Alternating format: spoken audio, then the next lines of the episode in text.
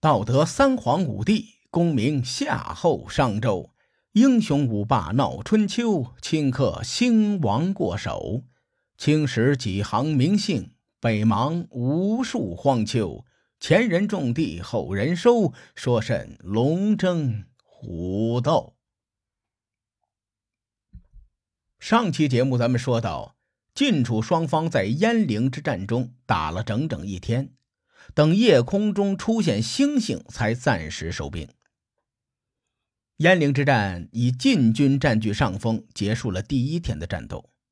当天晚上，楚军主帅子反命令将士们说：“大伙儿查点受伤的士兵人数，补充战士和兵车，修理铠甲与武器。”检查车马，明早鸡叫就吃饭，不得有误。在楚军休整之时啊，晋军也是一刻不闲着。尽管占据上风，但不敢有丝毫的懈怠。苗奔黄传令军中，故意大声说：“说诸位将士们，赶紧查点战车，补充士兵，喂饱马匹，磨快刀枪。”整顿阵容，巩固阵地。明早吃饭后虔诚祷告，以便于明天再战，将敌人全部消灭。苗奔黄还故意放出一部分楚军的俘虏回去报告晋军的准备。这些俘虏逃回楚军大营，片刻不敢停留，立刻将晋军的准备告诉了楚公王。楚公王一听，心说：“晋军这是要与我死磕到底呀！”于是他不敢大意，连忙派人召唤子反前来军中商议。万万没有想到，子反在军中喝的是酩酊大醉，人事不省，不能去参见楚公王。楚公王长叹一气呀，说：“主将临阵醉酒，这是要天亡我楚国呀！这仗没法打了。”哼，我得赶紧撤了。于是楚共王连夜撤兵，跑回楚国。楚共王带领手下跑路之后，晋军顺势占领了楚军的阵地。和城濮之战一样，晋军在缴获楚军的军粮之后，开了三天的庆功宴。这帮人像过年一样，大吃二喝，吃的眼睛都睁不开了。在一片欢乐祥和的节日气氛中，晋军的上军佐士奎独自一人忧心忡忡，思来想去，他跑到晋厉公的面前，建议说：“大王啊，您尚且年轻，我们这些做臣子的又才疏学浅，因此我晋国获得如此巨大的胜利，实在是让微臣诚惶诚恐。希望大王您不要骄傲自满。”所谓天意难测，唯有有德之人方能享受天命。大王，您可要戒骄戒躁啊！晋厉公被胜利冲昏了头脑，完全不理会世魁的建议，大手一挥说：“接着奏乐，接着舞。”史书中特意记载世奎的话，这是一个伏笔。此前，世奎不同意与楚国作战是有原因的。这老兄呢，最大的顾虑在于晋国的权力斗争太残酷了。如果晋国有外患，大伙一致对外，可以转移国内的矛盾。可是这十多年来，从安之战开始，到麻遂之战，再到鄢陵之战，晋国连战连捷。外患消除了，那内部矛盾就会浮出水面。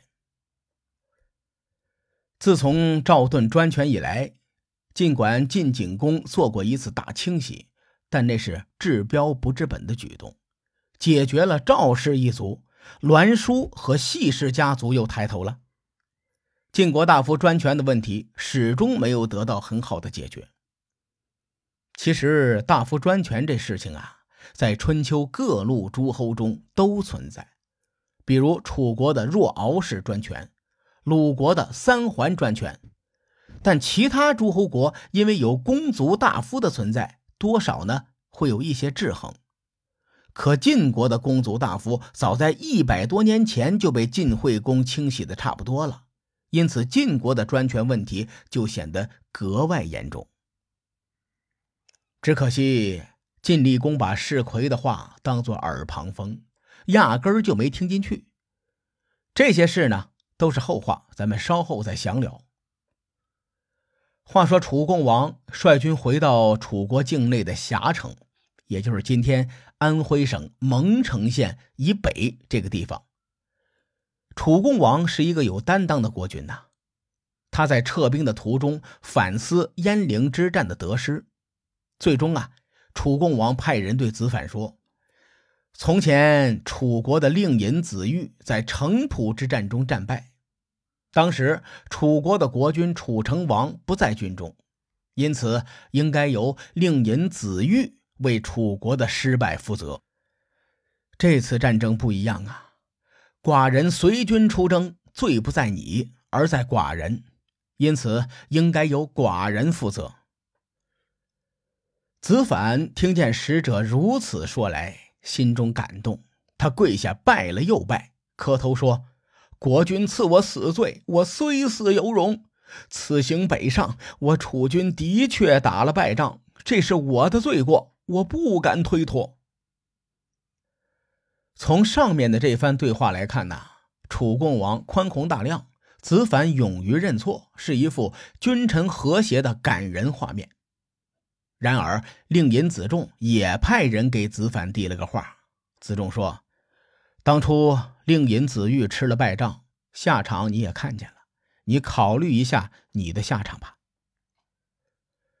子反因为战败的缘故，心灰意冷。他说：“即使先大夫子玉不自杀，你这样问我，我又怎能贪生怕死？为了死去的楚军将士，我甘愿一死。”楚共王得到消息。立刻派人阻止子反自杀，可惜呀，终究是迟了一步。等他们赶到的时候，子反的尸体都凉了。以上这些事情记录在《左传》中，从上面的细节看出来，楚国令尹子重有意也好，无意也罢，终究是脱不了逼死子反的嫌疑。前文咱们说过。子仲和子反都是楚庄王的弟弟，这俩人是兄弟俩。然而在鄢陵之战时，细致曾经提过，这俩人不和。如今子仲涉嫌逼死子反，也从侧面印证了这俩人的确尿不到一个壶里。关于子反之死，还有另外一种说法，这个说法认为楚共王杀了子反。说法来源于《史记》。《史记》中，楚世家和晋世家的记载是一致的。《史记·楚世家》关于鄢陵之战只有一句话的描述，这句话的后半段是：“共王召将军子反，子反嗜酒，从者数阳谷，尽酒醉，王怒，射杀子反，遂罢兵归。”翻译过来是楚共王召唤将军子反，子反嗜酒，他的仆从沭阳谷进奉好酒，结果子反喝醉了，楚共王大怒，射杀子反之后罢兵而归。这里有个疑问啊，《左传》作为最著名的先秦史料之一，司马迁在写《史记》的时候应该会查证史料，不该出现这种问题。我查阅文献之后，对《左传》与《史记》记录不一致有一个推测。故事的来龙去脉有点长，我慢慢的说啊。首先，我要提本书，叫做《淮南子》。这本书是由西汉淮南王刘安主持编撰的。淮南王刘安这个名字啊，经常出现在小说里。这位王爷的一生挺传奇的。这个淮南王刘安是道家思想的拥护者，关于他的修仙呐、炼丹呐之类的传说非常多。淮南王刘安在继承道家思想的基础上，综合了诸子百家的精华，编撰了《淮南子》这本书。这么说吧，有人评价《淮南子》是道家思想之大成。众所周知啊。汉武帝时期有个非常著名的文化运动，叫做罢黜百家，独尊儒术。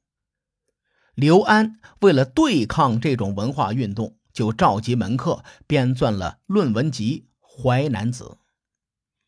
话说儒家思想讲究入世，比如学得文武艺，卖与帝王家之类的；而道家思想讲究出世，啊，比如清静自在、无为而治，哎，这种画风。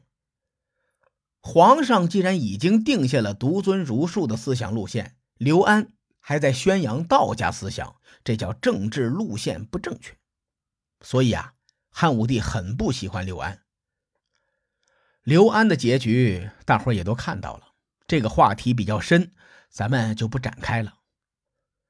在《淮南子》中有一篇文章叫做《人间训》，这里面描述了这样一个典故：说楚共王与晋军在鄢陵大战，因楚共王受伤而休战。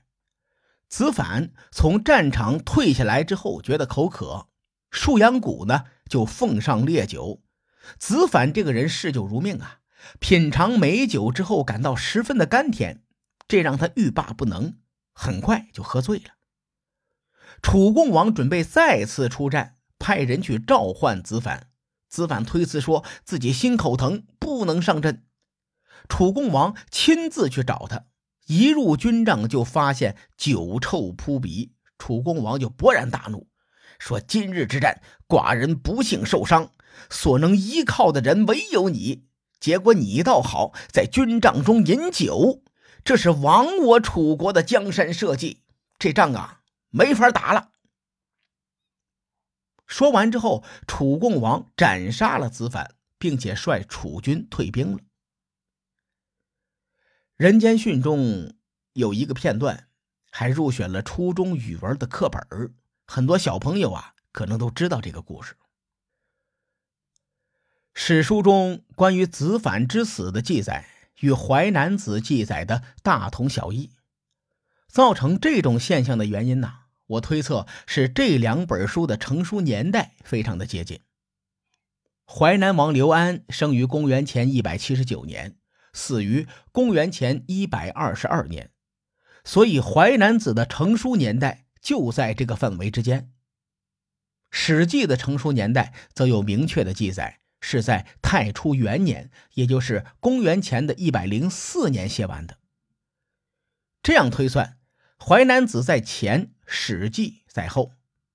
同时，淮南王刘安是汉朝文化名流中的顶级流量，《淮南子》自从出版以后，当时的文人没看过这部著作，都不好意思跟别人说自己是读书人。